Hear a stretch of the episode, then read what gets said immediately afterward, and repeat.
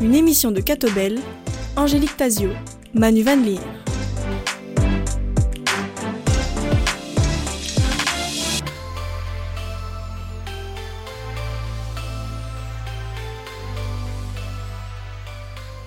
Bonjour, ravi de vous retrouver dans Plein Feu. Aujourd'hui, Plein Feu consacré à une association Entraide et Fraternité Vivre Ensemble avec, euh, pour la représenter, Jean-François Loens, chargé de communication pour Entraide et Fraternité Vivre Ensemble. Bonjour Jean-François. Bonjour Manu. Et bonjour Angélique Tazio qui m'accompagne dans la présentation de cette émission. Bonjour Manu, bonjour à tous. Alors, Jean-François Loens, Entraide et Fraternité, c'est une association qu'on connaît bien dans les médias catholiques puisque, voilà, c'est une association d'église mhm. qui a une aide concrète à la fois à l'international et en Belgique. Et c'est ça les deux volets finalement, Entraide et Fraternité, vivre ensemble? Oui, exactement. C'est parfois un peu difficile à comprendre, même pour les gens qui y travaillent. Mais effectivement, c'est un groupement de deux associations qui ont une histoire euh, particulière. Entrée des fraternités a été créée. Euh, effectivement, c'est une association d'église créée juste après la, la, décolonisation du Congo, avec des projets de coopération au développement et, et une intuition assez forte qui était de, de travailler en termes de partenariat, c'est-à-dire qu'on travaille avec des gens sur le terrain, euh, mais pas en leur envoyant des coopérants euh, dans une démarche un peu néocoloniale. Et ça, c'est comme ça quand, depuis le, tout début.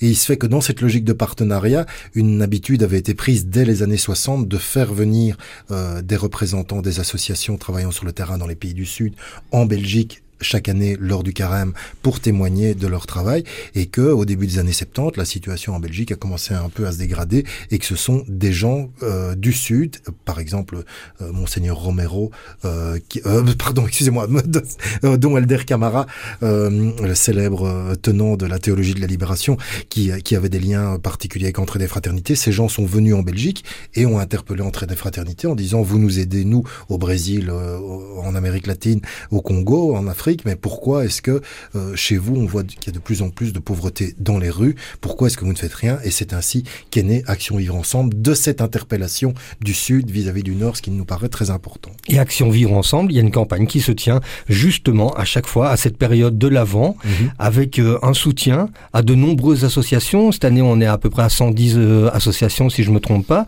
avant, c'était parfois un peu moins. Comment vous sélectionnez ces, associations? Alors, il faut savoir effectivement qu'on n'est pas dans un euh, soutien structurel permanent. Euh, on soutient des projets. Euh, c'est-à-dire que euh, chaque année, il y a un appel à projet que les associations sont, sont libres, auxquelles les associations sont libres de participer. Elles rentrent leurs projets, elles expliquent ce qu'elles veulent faire spécifiquement cette année, quel est l'objectif qu'elles ont. Euh, ça peut être, je vais prendre des, des, petits exemples comme ça, qui, ont, qui peuvent avoir l'air tout bêtes, mais qui sont fondamentaux pour une association. C'est une association qui fait de l'aide alimentaire et qui à un moment n'a plus de place pour mettre ses colis. Elle doit construire un hangar ou de nouvelles pièces pour les stocker. Eh bien, un petit projet pour lequel elle a besoin d'une aide ponctuelle. Elle nous rentre ce projet et, euh, et donc c'est ce type de choses-là qu'on fait.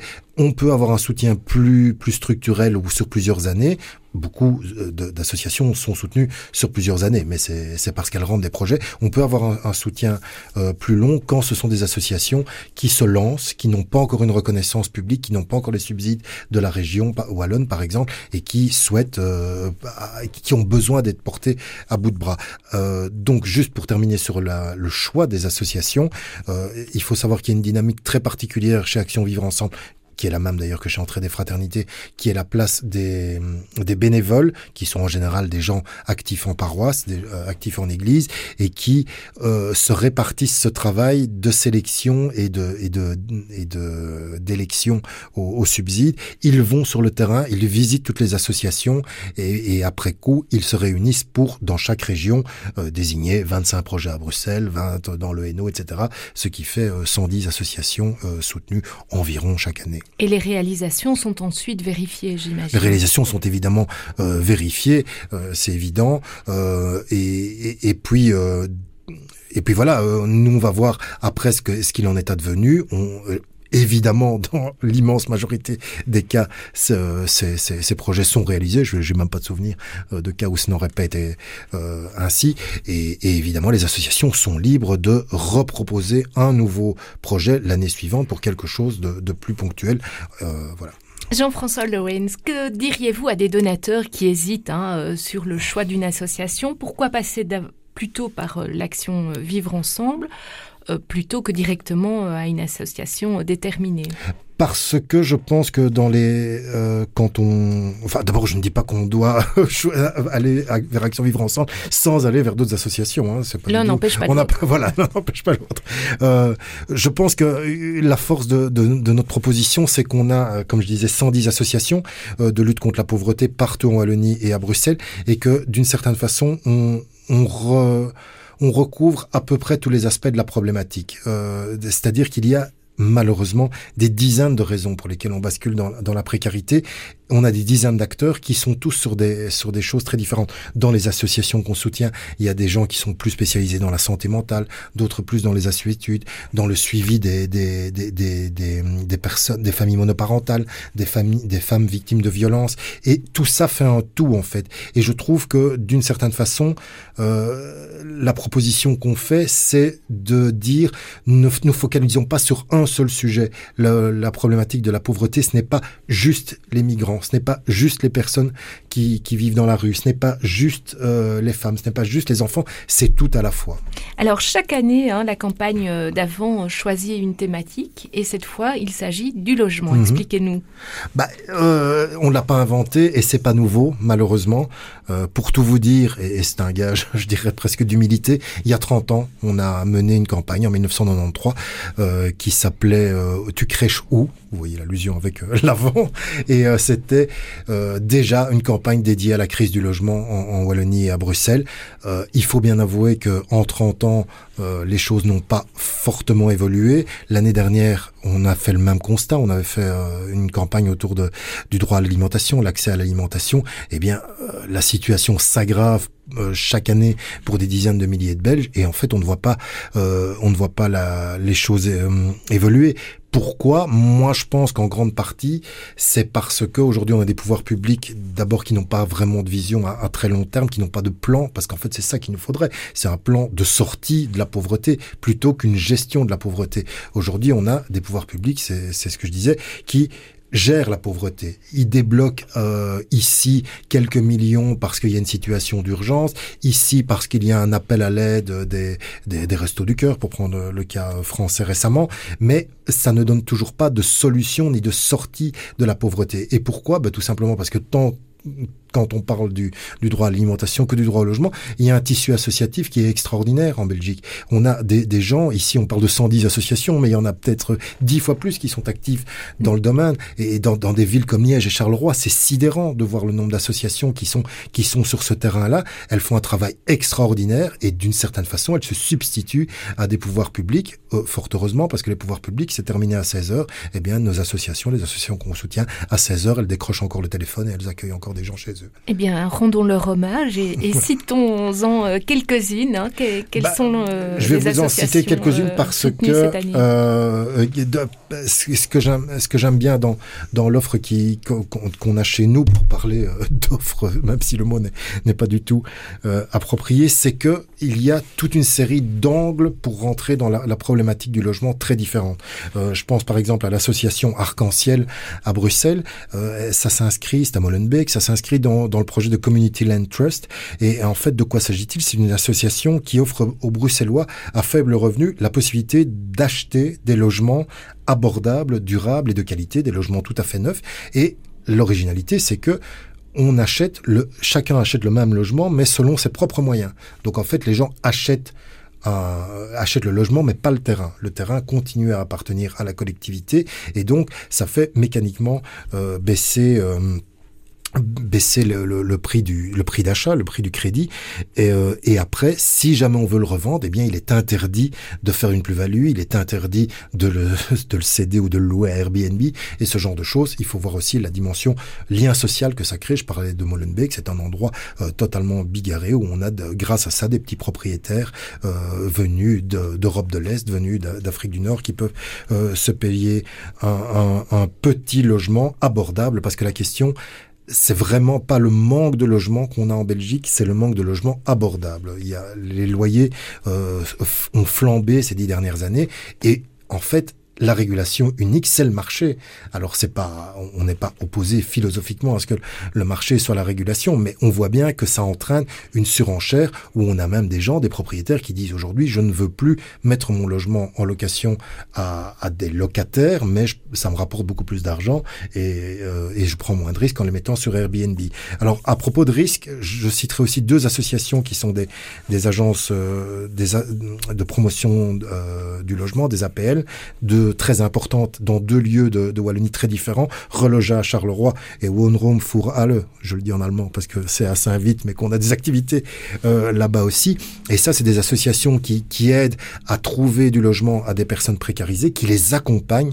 Et, et ça, c'est vraiment une des clés de la réussite de tout ce genre euh, de, de tout ce genre de projet, c'est l'accompagnement. C'est des gens qui, qui continuent, une fois qu'ils ont trouvé un logement pour des gens, à aller les voir toutes les semaines parce qu'on a des gens qui sont incapables pas, par exemple, de remplir leurs papiers, de, faire le virement pour euh, payer leur loyer. Et donc cet accompagnement est, fondamental parce qu'il est devenu une espèce de gage de qualité pour toute une série de, pro de, de propriétaires qui finalement préfèrent euh, quand ils ont une fibre sociale, certes, mais préfèrent mettre leur logement en location euh, auprès de ce type d'association parce que finalement, l'investissement humain beaucoup plus fort que l'investissement financier qu'elles font auprès de ce public est tel bah, qu'on est devant un public qui finalement respecte le, logement et, respecte les échéances de paiement des loyers aussi fort, euh, aussi bien plutôt, euh, ou voire mieux que les autres? Beaucoup d'associations nous disent ça. Euh, on a aussi, euh, on soutient aussi par exemple le rassemblement euh, wallon pour le droit à l'habitat qui est très actif à Namur, euh, où il y a, euh, vous le savez peut-être, un quartier, le quartier Saint-Nicolas, qui est un quartier très populaire entre la gare et le centre-ville, qui est qui était un quartier euh, très populaire, très bigarré, mais qui est en train d'être complètement gentrifié. On construit beaucoup. Et eh bien, eux, ils, ils, défendent les habitants de ce quartier. Euh, on a aussi, euh, on va en entendre, des, des, maisons d'accueil pour pour les personnes en difficulté. Il y a un manque incroyable de de d'offres pour ces gens-là. Par exemple, dans le Brabant Wallon, si je prends cet exemple-là, il y a en tout et pour tout cinq maisons d'accueil, dont une seule pour les hommes. Il y a quatre maisons d'accueil pour les femmes en difficulté qui se retrouvent à la rue suite à des problèmes financiers, suite à, à, à des séparations, suite évidemment en partie aussi à des, à des violences euh, sexuelles ou conjugales, mais euh, un seul euh, centre d'accueil, une seule maison d'accueil de quelques places pour toute la province de Brabant-Wallon pour les hommes, c'est infiniment trop euh, trop peu. Voilà, et il y a donc euh, toute une série d'associations comme ça qui font un travail qu'on n'imagine même pas en fait avant de se poser la question. Jean-François Lowens, j'entendais il y a quelques jours euh, la responsable des Restos du Cœur en Belgique mmh.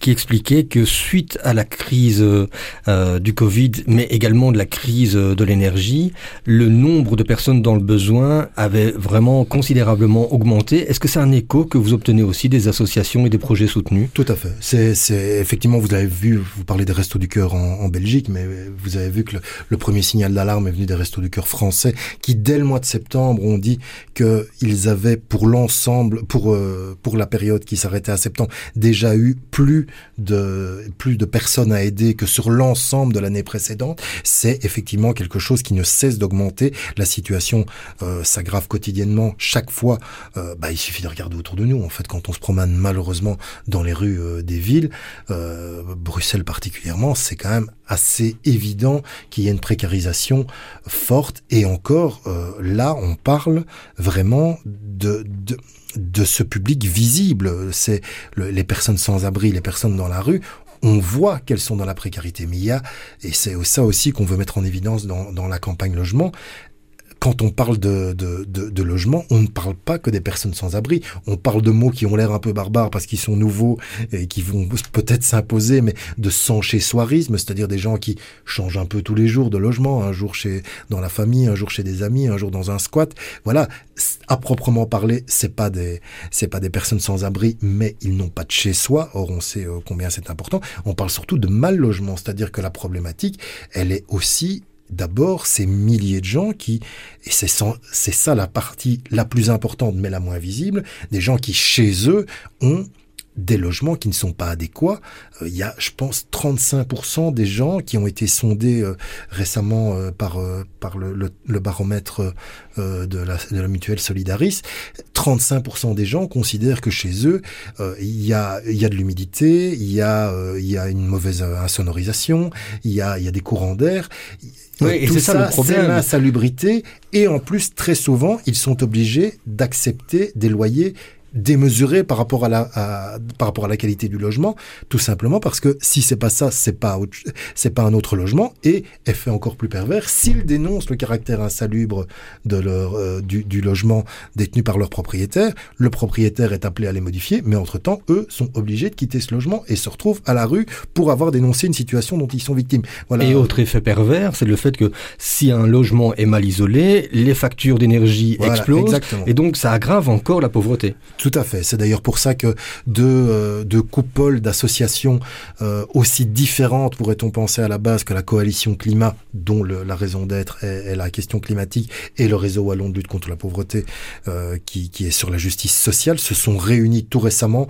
Euh, j'insiste dessus parce que c'est né à l'instigation d'Action Vivre Ensemble, qui avait réuni une première fois euh, en 2022 Christine Mailly et Nicolas Van Nuffel autour de cette thématique. Ils se sont rencontrés et ils se sont trouvés d'une certaine certaine façon pour se dire mais nos combats en fait sont les mêmes. D'ailleurs, ça fait écho très fort à ce que euh, aux, prises de position, à l'audat aussi, à l'audate deum du, pape François, c'est-à-dire que la justice sociale et la justice climatique sont une seule et même cause, parce que, comme le dit d'ailleurs le pape François, les premières victimes de de, de, la précarité, de, du réchauffement climatique, du dérèglement climatique, plus exactement, ce sont les plus pauvres. On l'a vu dans les questions du logement, lors des inondations en Wallonie, par exemple, où c'était évidemment les personnes les plus pauvres et les plus précaires qui ont, qui ont perdu leur logement. Euh, voilà. Une question plus personnelle avant de marquer une pause dans cette émission et puis de revenir euh, sur vos projets euh, soutenus par Vivre Ensemble cette année. Jean-François Loens, vous avez une formation de, de journaliste. Qu'est-ce qui vous a amené personnellement à vouloir vous engager auprès d'entrée fraternités et de Vivre Ensemble? Bah, je crois que comme beaucoup de gens, à un certain moment dans une vie, on a ce qu'on appelle, ça a l'air un peu tarte à la crème ou sous la gicon pour ceux qui ont connu les snuls, mais il y a la quête de sens. Je pense qu'à un moment, on se dit c'est bien ce que je fais, mais quel est l'impact sur euh, sur la société? Voilà. Et vraiment, je trouve que quand on travaille dans le monde associatif, les salaires sont pas extraordinaires, les conditions de travail sont pas extraordinaires, mais au moins on a ce sentiment de servir à quelque chose. Et, euh, et de voir, euh, vous parliez tout à l'heure du fait que les, les, les projets qu'on soutient, ils sont réalisés, on les voit, bah ça, ça c'est important, on voit et, on, on, voit le résultat de ce qu'on a fait. Et c'est aussi important, euh, je fais un détour, mais pour les donateurs, les, gens aujourd'hui ne veulent pas donner de l'argent ou faire un chèque en blanc à des associations, ils veulent que leur argent serve à des, à des choses visibles et à des causes qu'ils partagent, ça c'est hyper important.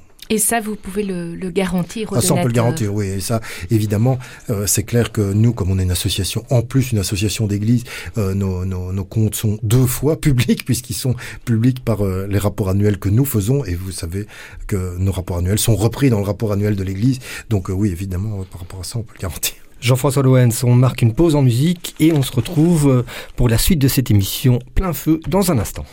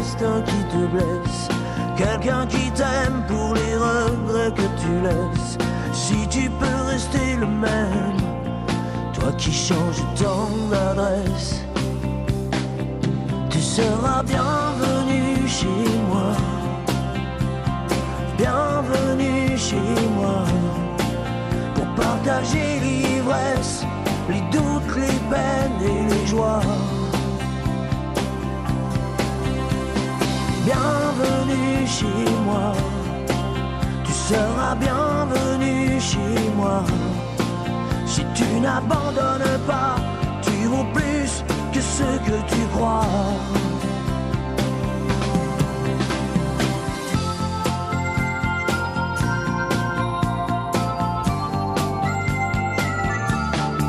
Souvent les lèvres sont sèches et les portes sont closes quand la ville s'endort.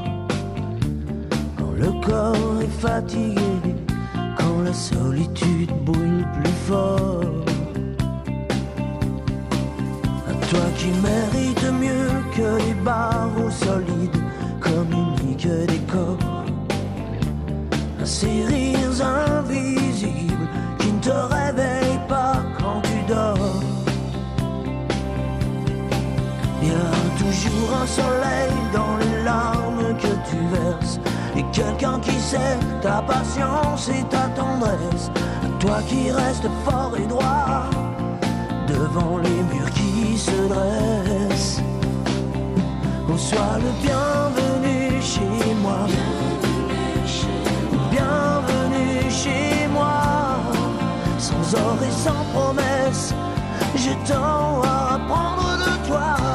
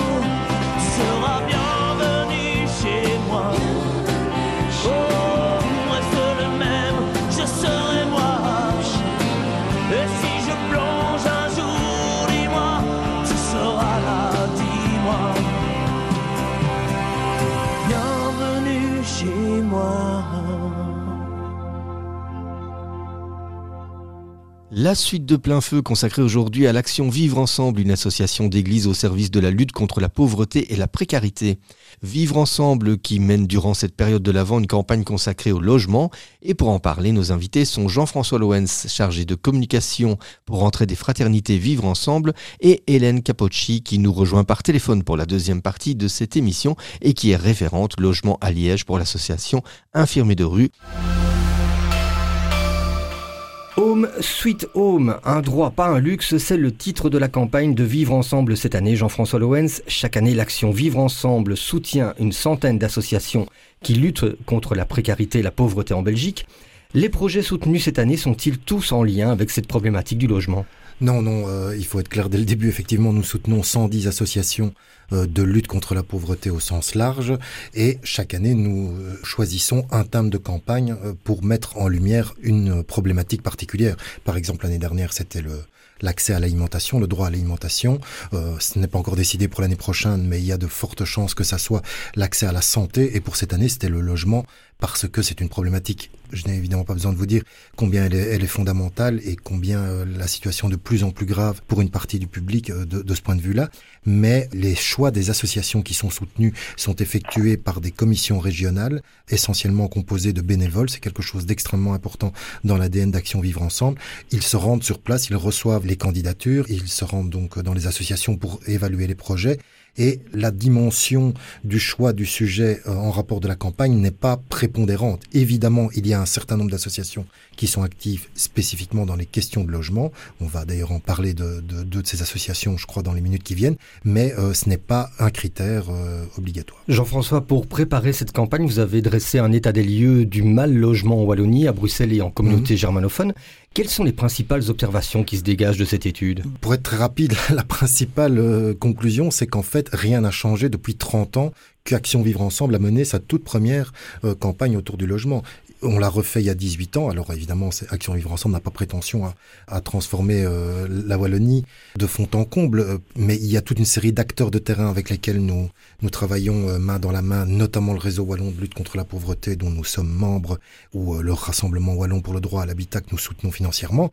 Ces associations nous remontent évidemment des constats qui montrent que la situation ne fait que s'aggraver et en fait on n'a qu'à se retourner n'importe où autour de nous pour s'en rendre compte. Évidemment, il y a l'aspect très visible des personnes sans abri, des personnes qui vivent dans la rue, mais nous vraiment, on voudrait étendre la problématique pour bien rappeler que on ne parle pas que, même si ce que peut avoir l'air scandaleux quand je le dis, mais c'est pas du tout ça que je veux dire, on ne parle pas que de ces gens qui vivent dans la rue, on parle de ces milliers, de ces dizaines de milliers de gens qui vivent dans des logements qui ne correspondent pas aux normes ni à des loyers abordables. Concrètement, euh, combien de logements sont manquants en Belgique francophone? C'est difficile de dire combien de logements sont manquants parce qu'en fait, il y a un énorme paradoxe, c'est qu'on ne manque pas de logements. Ce dont on manque, c'est des logements abordables. Aujourd'hui, on continue, ça c'est une autre problématique, à bétoniser euh, la Wallonie. On continue à construire, construire, construire, mais on construit beaucoup de logements, par exemple de luxe ou bien de, des logements extrêmement chers, avec en plus une flambée du marché en permanence, puisque le, je crois que le, euh, au cours des dix dernières années, le, les loyers ont augmenté de 20%.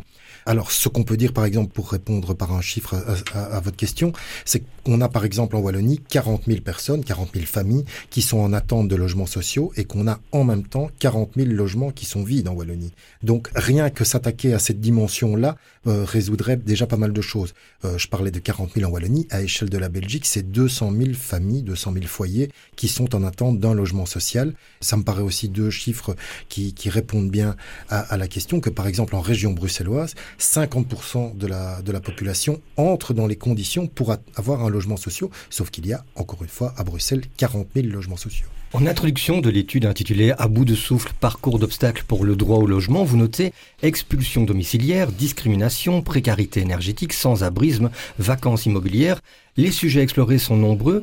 Toutes ces problématiques rencontrent-elles la même urgence ou y a-t-il des domaines prioritaires pour lesquels il faut débloquer davantage de moyens aujourd'hui? Elles présentent toute la même urgence du fait que ça fait tellement longtemps qu'elles sont là que l'urgence est due à, à, leur, à leur rémanence, à leur permanence. Euh, il y a aujourd'hui un état d'urgence tel que, comment dire, la coalition climat et le, le, réseau wallon de lutte contre la pauvreté, qui sont quand même sur des thématiques très différentes, la justice sociale, la justice climatique, se sont réunis pour euh, publier un mémorandum à destination des, des politiques dans la perspective des élections de, de 2024 pour dire ça n'est plus possible, on atteint un niveau vous connaissez la phrase, quand on touche le fond de la piscine, c'est peut-être la meilleure façon pour, euh, remonter. pour remonter. Mais là, tout le monde est à bout. En fait, le système est à bout de souffle. Et surtout, et ça il faut le dire aussi, on parle toujours des personnes précarisées, éventuellement bénéficiaires d'associations, mais c'est aussi le personnel qui est à bout de souffle, le, le monde associatif. Les gens, ont, on est dans une situation où on a des travailleurs sociaux qui émargent désormais à la demande de logements sociaux, tellement eux-mêmes sont dans des situations désespérées.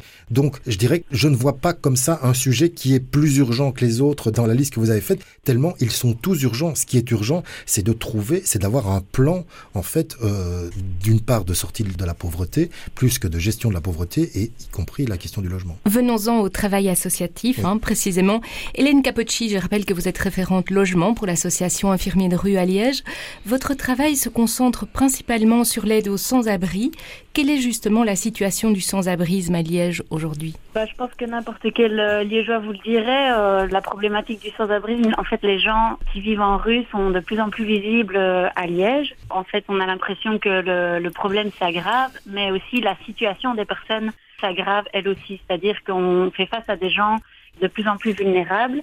Et nous, notre association, donc Infirmiers de rue, on s'occupe de personnes qui présentent un taux, un risque de mortalité en fait très important en rue et donc qui cumulent différents critères de vulnérabilité.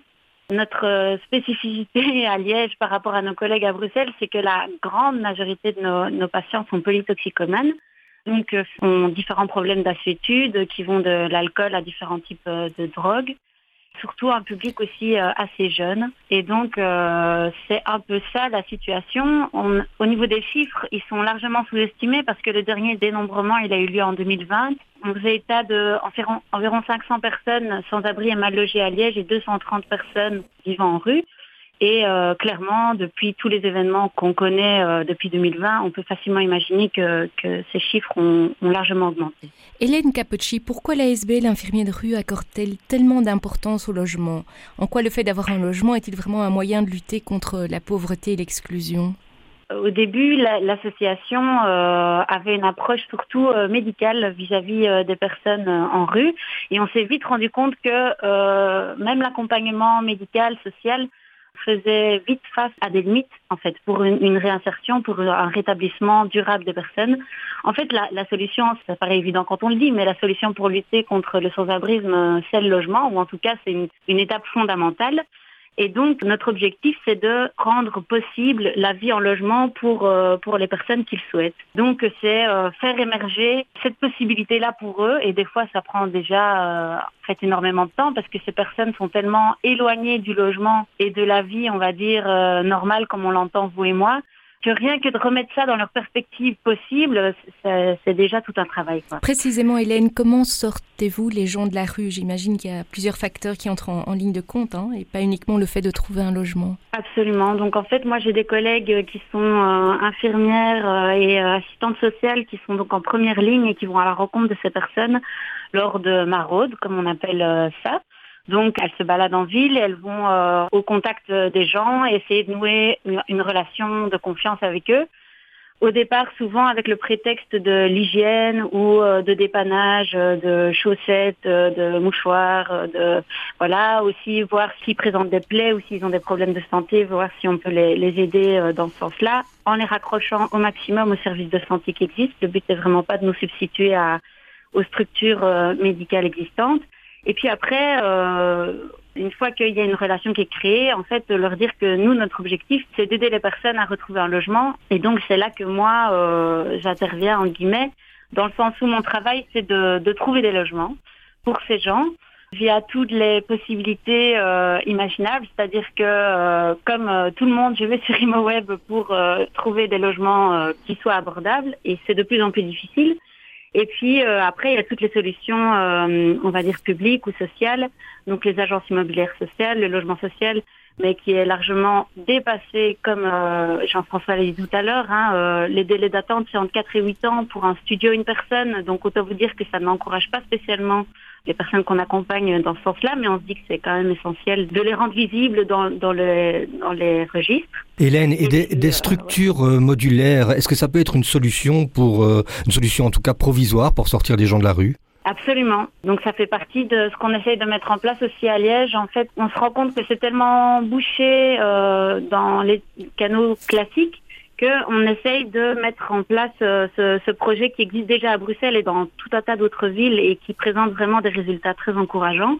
Donc en fait, le but, c'est d'utiliser un terrain inoccupé en y plaçant des logements modulaires, comme vous le dites, déplaçables, pour y euh, loger les personnes. Et en fait, on se rend compte que, on a un partenariat avec un, constructeur qui construit des, euh, logements qui sont chaleureux, accueillants, passifs pratiquement au niveau énergétique confortables, même s'ils ne sont pas grands. Et en fait, on se rend compte que ça correspond vraiment aux besoins de certains profils de nos patients et dans lesquels, euh, en fait, ils se sentent beaucoup plus à l'aise que dans un logement, une barre à appartement ou dans un logement en dur avec beaucoup de voisins, etc. Merci Hélène. Le manque de logements disponibles est un véritable casse-tête pour les services sociaux et pour les associations qui œuvrent dans ce domaine. Vous venez d'en témoigner. Pour illustrer cette problématique, je vous propose également un reportage réalisé à l'association Le Goéland à Nivelles. Elle a pour but l'accueil, l'hébergement et l'accompagnement de personnes en difficulté sociale, en particulier de jeunes femmes avec ou sans enfants. Julie Gillet, directrice pédagogique du Goéland, nous en dit plus. Alors dans un premier temps, on les accueille. Pour nous, c'est un, point essentiel, un point important. Ce sont des personnes qui ont vécu des choses difficiles, un parcours qu'il soit petit ou long, mais des choses euh, compliquées. Donc quand elles arrivent, on prend vraiment un temps pour les accueillir, pour elles se poser, poser leur bagage, même si parfois c'est juste euh, un ou deux sacs. Et puis ensuite, on prend euh, un deuxième temps pour mettre en place un projet, un projet individuel et ou familial. Et dans, ce projet, on va vraiment les, les, soutenir, les accompagner durant ces neuf mois, parce que c'est neuf mois maximum. Il peut y avoir des prolongations sur certaines conditions, mais on va vraiment les, les accompagner d'un point de vue social et éducatif pour mettre en place leur projet. Donc on fait de l'accueil, de l'hébergement et de l'accompagnement. Donc vous disposez d'une maison d'accueil. Combien de personnes pouvez-vous héberger dans cette maison? Alors nous avons une capacité, depuis peu, mais une capacité actuelle de 29 lits pour femmes majoritairement et pour enfants, toujours accompagnés de leur maman. On a deux sites et donc on a euh, six chambres. À cela viennent s'ajouter deux nouvelles chambres. Action Vivre Ensemble nous aide à aménager ces, ces deux chambres. Et nous avons également quatre studios dans nos structures. Le premier accueil se fait dans une chambre parce que là nous sommes quand même présents du lundi au samedi. Il y a un accompagnement, un soutien plus intensif. Et quand le projet le permet et quand des studios sont disponibles, on propose à la famille de terminer l'hébergement, de passer vers ce studio. Pour nous, c'est vraiment un tremplin vers le logement autonome qui les attend. Certaines personnes peuvent rester un mois, deux mois parce qu'elles ont, et heureusement pour elles, une attribution de logement social par exemple. D'autres ne vont rester que 3-4 semaines parce qu'elles ne vont pas se retrouver dans le projet, dans, le règlement, dans ce que la SBL peut leur proposer. Elles on ne va, va, pas se retrouver. Certaines personnes sont en grande errance aussi depuis euh, peut-être parfois toute leur vie. Et donc voilà, on ne va pas pouvoir répondre à leurs attentes. Donc parfois les séjours sont très courts pour certaines raisons, mais les séjours peuvent être aussi très longs. Très longs, on parlait de 9 mois, on peut prolonger l'hébergement de maximum encore 9 mois supplémentaires, sous certaines conditions, comme je le disais. Pourquoi? Parce que parfois les personnes sont très bien mises pour l'attente d'un logement social. Ils sont peut-être euh, premier, deuxième, troisième, et on se dit bah, ce serait dommage d'arrêter l'hébergement, autant poursuivre, continuer à les soutenir, à, les préparer à, ce logement autonome qui les attend et, de permettre voilà, de pouvoir sortir euh, de, l'institution avec euh, un nouveau et beau projet de vie et, euh, un toit. Après l'hébergement temporaire, comment s'organise la recherche d'un logement? Alors, ça se fait assez vite, que ce soit le logement privé ou que ce soit le logement, on va dire, euh, social le logement via l'agence immobilière sociale. L'assistante sociale va assez vite mettre en place des rendez-vous avec la personne hébergée pour travailler donc ce projet de recherche logement. C'est quelque chose de très compliqué. Compliqué parce que en général, les personnes ont un revenu, comme vous savez, donc un revenu du, CPS, un revenu euh, de, la mutuelle, allocation de chômage, certaines travaillent, mais ça reste quand même euh, plus rare. Et donc le revenu qu'elles perçoivent avec euh, famille à charge, si on regarde, c'est plus ou moins 1700 euros. 1700 euros, en sachant qu'en Brabant Wallon, ben, les loyers sont très élevés. Il aurait été impossible, enfin quasi impossible de trouver un logement privé dans, le Brabant wallon, alors que ben, euh, voilà, les enfants sont scolarisés, ils font du sport, il y a peut-être un suivi santé aussi, madame a peut-être une formation, et donc parfois elles vont devoir se déraciner se déraciner et aller s'inscrire dans une recherche aussi de logements sociaux euh, dans d'autres provinces, telles que le Hainaut qui est tout proche de Nivelles. Voilà, c'est une obligation parce que même au niveau social, à Nivelles ou dans les environs, dans le Brabant wallon, il faut énormément de points, c'est sous forme de points. Et quand on est en maison d'accueil et qu'on a pour la plupart, mais ce qui n'est pas le cas de toutes les personnes, été victime de violences conjugales ou intrafamiliales, c'est vrai qu'on a déjà pas mal de points. Pas mal de points, mais qui ne suffisent pas aujourd'hui, je prends l'exemple de Nivelles, à avoir un logement social dans les 9 mois. Et donc, elles sont obligées pour cela d'élargir leurs recherches dans, vers d'autres horizons, d'autres provinces, et euh, dans l'obligation de se déraciner, déraciner toute une famille. Je vous propose d'écouter maintenant le témoignage de Delphine. Elle a 46 ans et elle est hébergée avec son fils par l'association Le Goéland. Alors, je suis ici depuis maintenant 10 mois. J'ai eu la chance, une personne est sortie, j'ai pris sa place. Euh, il me reste deux mois pour arriver euh, à sortir d'ici. Et quelle était votre situation à ce moment-là? Pourquoi avez-vous dû faire appel à cette maison d'accueil? Donc, euh, j'ai rencontré des problèmes financiers suite à ces soucis euh, importants. J'ai perdu mon logement et donc euh, j'ai été hébergée par une amie au départ, mais c'était très compliqué parce que c'est un peu comme ça du jour au lendemain. Et puis j'ai pu intégrer la maison d'accueil. Depuis cette intégration, vous cherchez un logement social. Les démarches sont très compliquées. Les démarches sont pas spécialement compliquées, mais la suite est inattendue puisque ça fait quand même un an que ces démarches ont été entreprises au départ et que à ce jour je n'ai toujours rien obtenu parce que voilà c'est bouché. Il y a énormément de demandes, énormément. Il y a des gens qui attendent depuis des années. Moi, j'en suis à un an, mais il y a des gens qui attendent depuis des années pour un logement social. Et dans le privé, c'est très compliqué quand on est une maman seule avec un enfant. Les propriétaires sont frileux et préfèrent évidemment donner la priorité à des couples qui ont du revenu ou c'est pas simple. Et en plus, le secteur du logement étant ce qu'il est actuellement bloqué, ils ont énormément de demandes, donc que l'embarras du choix, donc je suis jamais une priorité. De quelle aide et de quel accompagnement euh, avez-vous bénéficié de la part de l'association de Goéland Alors, le Goéland, ça a été la seule euh, association à m'être venue réellement en aide, je veux dire, dans le concret et au jour le jour. Et à ce jour, c'est toujours le cas. Si je n'avais pas euh, pu avoir la chance d'intégrer la goélette, sincèrement, je ne sais pas où je serais aujourd'hui. Des situations bien pires que les miennes, on en connaît. Il y a des exemples de femmes qui se retrouvent vraiment dehors avec des enfants qui sont placés, des choses catastrophiques. Et grâce à la goélette et à leur aide précieuse, à tout niveau, que ce soit administratif, personnel, à tout niveau, ils sont là tous les jours sur le terrain. Ils font face avec nous aux difficultés de la situation qu'on vit. Et collectivement, ça fait du bien de pouvoir rassembler ses forces et d'affronter euh, ce qu'on a affronté. Delphine, les prochains mois, les prochaines années, vous les envisagez comment? J'ai toujours l'espoir, évidemment, hein, heureusement d'ailleurs, que la situation se débloque quelque part puisque évidemment j'ai multiplié les pistes possibles pour essayer de retrouver euh, un logement qui est la base euh, pour tout le reste.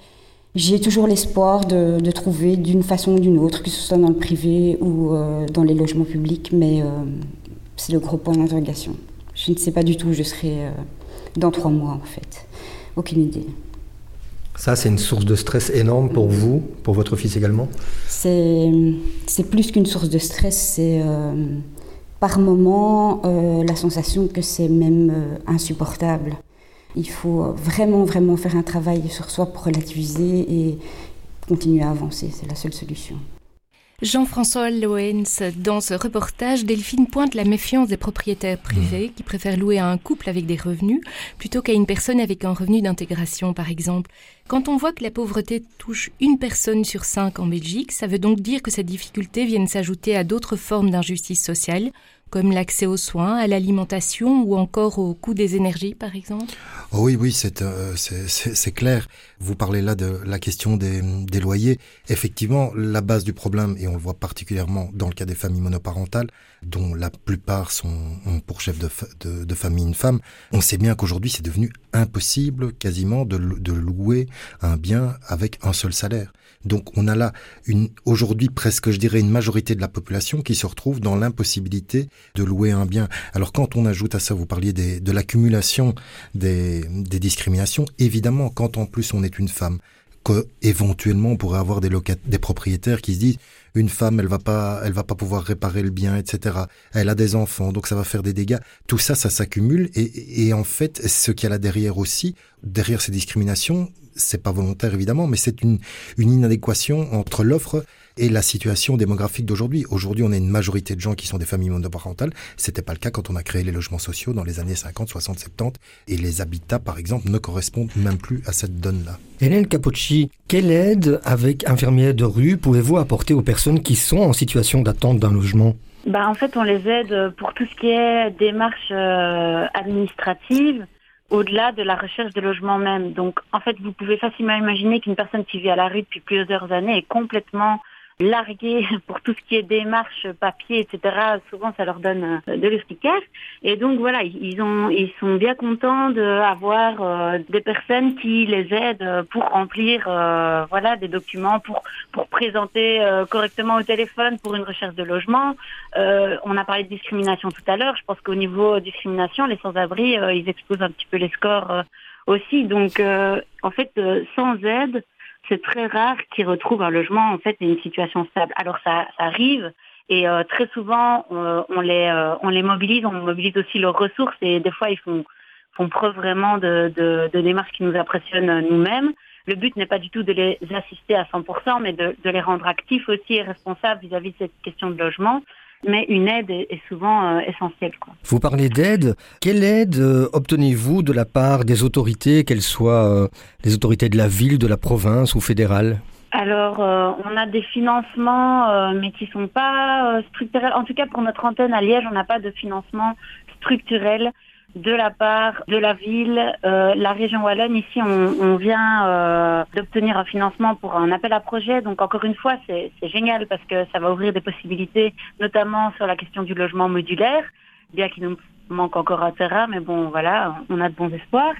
Mais euh, c'est quand même des logiques de court terme. Donc en fait, euh, alors que nous, notre objectif c'est de réinsérer les personnes à long terme et de de travailler au, à leur rythme aussi, parce qu'en fait, on se rend compte que si on leur met la pression, ben, euh, le lien, il, il, ne prend pas et donc ça ne fonctionne pas. Donc on a besoin de perspectives de long terme, mais en fait, on est toujours dans l'urgence en se disant, on trouvera bien des, des solutions de financement, euh, mais, euh, mais en soi, c'est une posture de confiance, parce qu'en soi, on n'a aucune garantie à long terme.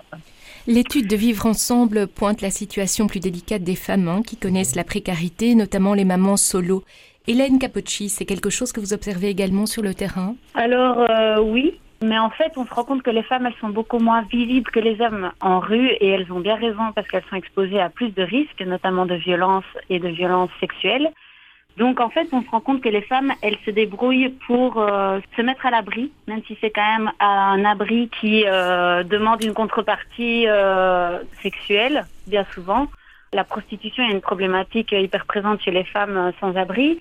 Mais donc la majorité des personnes dont on s'occupe sont des hommes et des hommes isolés. Voilà, mais quand j'entends parler euh, du témoignage euh, de, de, la maman solo, etc., évidemment que c'est une urgence, mais en fait, on se rend compte que la situation est telle qu'on fait face à une vraie lutte des places des pauvres euh, pour avoir droit à un logement, qui est, je rappelle, un droit constitutionnel en Belgique. Donc euh, c'est vraiment en fait euh, c'est vraiment hyper interpellant et je me demande euh, comment ça se fait qu'il n'y a pas plus de d'action publique pour répondre à ces problèmes-là parce que à partir du moment où on doit choisir euh, où on se dit ah oui non c'est mieux euh, une maman solo qu'un gars qui est à la rue depuis dix ans. En fait sa situation elle est plus elle est plus urgente bah ça pose un vrai un vrai problème euh, éthique sur euh, comment on gère les problèmes dans notre société. Jean-François Loens, c'est terrible ce que nous dit Hélène Capocci, donc une lutte des classes entre les plus pauvres. Oui, et moi j'étais en train de me dire justement par rapport à, à, ce, que, à ce que vient de dire Hélène, qu'on est dans une émission sur le logement, et je ne sais pas si vous avez remarqué, mais depuis qu'on a commencé cette, cette émission, on a parlé de santé mentale, d'assuétude, de violences faites aux femmes, de problèmes financiers, de fractures numériques, et là on se rend compte en fait que cette problématique du logement, en fait, elle recouvre absolument toutes les autres problématiques. Et c'est d'ailleurs pour ça qu'un certain nombre d'associations travaillent sur cette logique de housing first en disant, euh, c'est ce dont Hélène parlait pour, euh, pour Liège, en disant tout commence par le logement. On commence par stabiliser les gens dans un logement. Et c'est important parce qu'on est dans une, une on est quand même dans une société qui a tendance à être très méritocratique et à nous dire oui un logement ça se mérite il faut d'abord un emploi etc ben non c'est absolument le contraire c'est le logement on comprend tous ce que ça veut dire avoir un toit sur la tête c'est quelque chose qui nous rassure absolument tous et donc effectivement comme vous l'avez dit cette lutte des classes de la lutte des places ou la lutte des places la lutte des classes je sais pas comment faut le dire c'est quelque chose d'absolument effrayant parce qu'on crée de la compétition entre des gens qui sont déjà victimes de la grande compétition Jean-François Loens comment agir pour sensibiliser davantage nos autorités à ces problèmes du logement et puis aussi l'ensemble de la population? Bah, Il y a un certain nombre de mesures qui doivent être prises. Euh, on le disait tout à l'heure en, en urgence, il faudrait absolument remettre sur la table dès, très vite l'encadrement des loyers. Ça existe de manière indicative en région wallonne comme en région bruxelloise. Il faudrait rendre ça contraignant non pas pour faire de la nationalisation ou priver les gens de leur propriété privée au contraire pour faire de la régulation objective. Euh, il faut aussi mettre très vite en place une chasse au logement vide. Il faut créer de nouveaux de nouveaux logements. Mais justement sans se dire qu'il faudrait dégager des moyens délirants pour créer de nouveaux logements sociaux simplement comme je disais tout à l'heure si on fait la chasse au logement vide et ça commence je vous avais vu sans doute que la région bruxelloise vient de faire condamner un propriétaire avec avec astreinte parce qu'il ne mettait pas son logement à disposition. Donc il y a une réaction politique, mais qui est encore euh, Ça, c'est pour le volet politique. Après, on peut évidemment nous aider financièrement en aidant indirectement ou directement euh, les 110 associations de lutte contre la pauvreté qui ont été choisies cette année, dont les projets ont été choisis cette année, euh, qu'on peut aider évidemment directement par les biais traditionnels des dons euh, sur notre site. Le site avant.vivre-ensemble.be est spécialement dédié à la campagne d'avant et, évidemment le il y a comme chaque année comme le veut euh, la tradition les collectes de, du des 16 et 17 euh, décembre les collectes en église sont intégralement reversées à action vivre ensemble pour financer ces 110 associations Voilà, le message est passé pour nos auditeurs Jean-François Loens, Hélène Capocci et Angélique Tazio. Un tout grand merci de nous avoir éclairé sur cette problématique du logement pour les plus précarisés en Belgique. Pour plus de détails sur les projets soutenus par Vivre Ensemble et pour faire un don, je vous rappelle le site vivreensemble.be. Merci à tous de nous avoir suivis. Au revoir.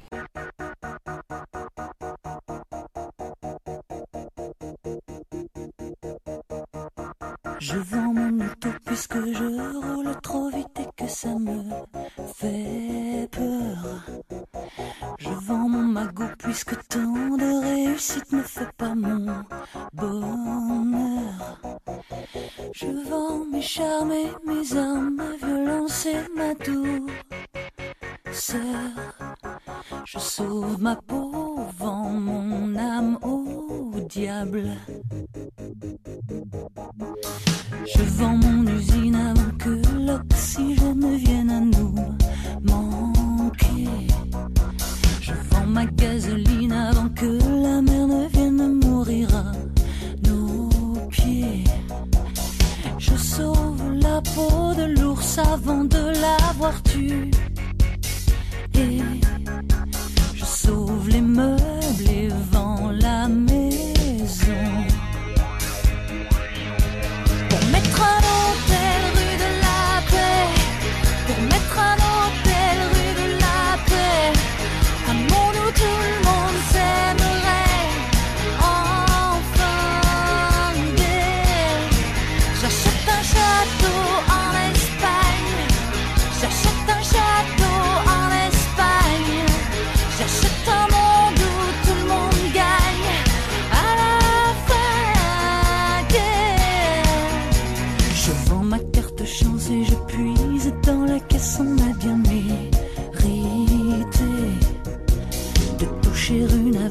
c'est pour rendre la caisse à la commune.